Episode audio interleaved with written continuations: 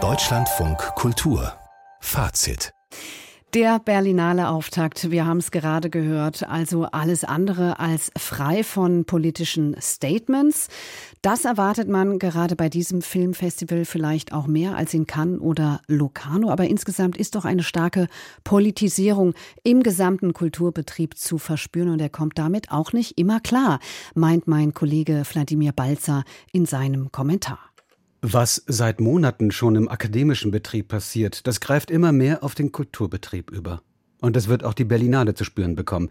Die Geiselnahme von Institutionen des freien Denkens für politische Anliegen. Diese können dabei sehr unterschiedlich sein. Das reicht vom Nahostkrieg bis hin zum Umgang mit der AfD. Beim Thema Nahost war es so, nach dem Terrorangriff vom 7. Oktober sollten es öffentliche Bekenntnisse zu Israel sein.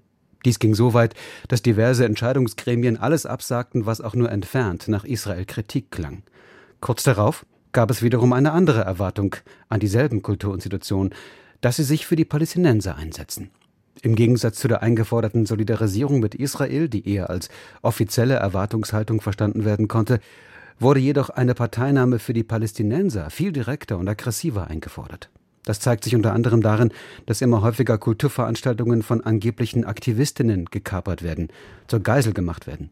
Künstlerinnen, wie etwa letztens in der Kunsthalle Hamburger Bahnhof in Berlin bei einer Performance passiert, werden niedergebrüllt, beleidigt, von der Bühne gescheucht, bedroht.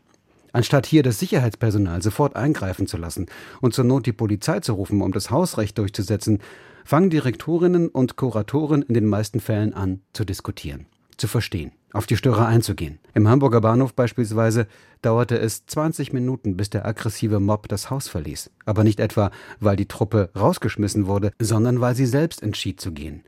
So bietet man Geiselnehmern eine Bühne und verrät die Kunst. Und nebenbei wird deutlich, dass es diesen sogenannten Aktivisten natürlich nicht um Palästina geht. Bei dem Thema würden sie im Kunstbetrieb gerade viel Sympathie bekommen. Ihnen geht es vielmehr um das Ende der Kunstfreiheit, um das Ende des Denkens. Das ist antidemokratisch, antizivil und muss endlich unterbunden werden. Es kann nicht sein, dass freie Kulturinstitutionen hierzulande von solchen Leuten missbraucht werden.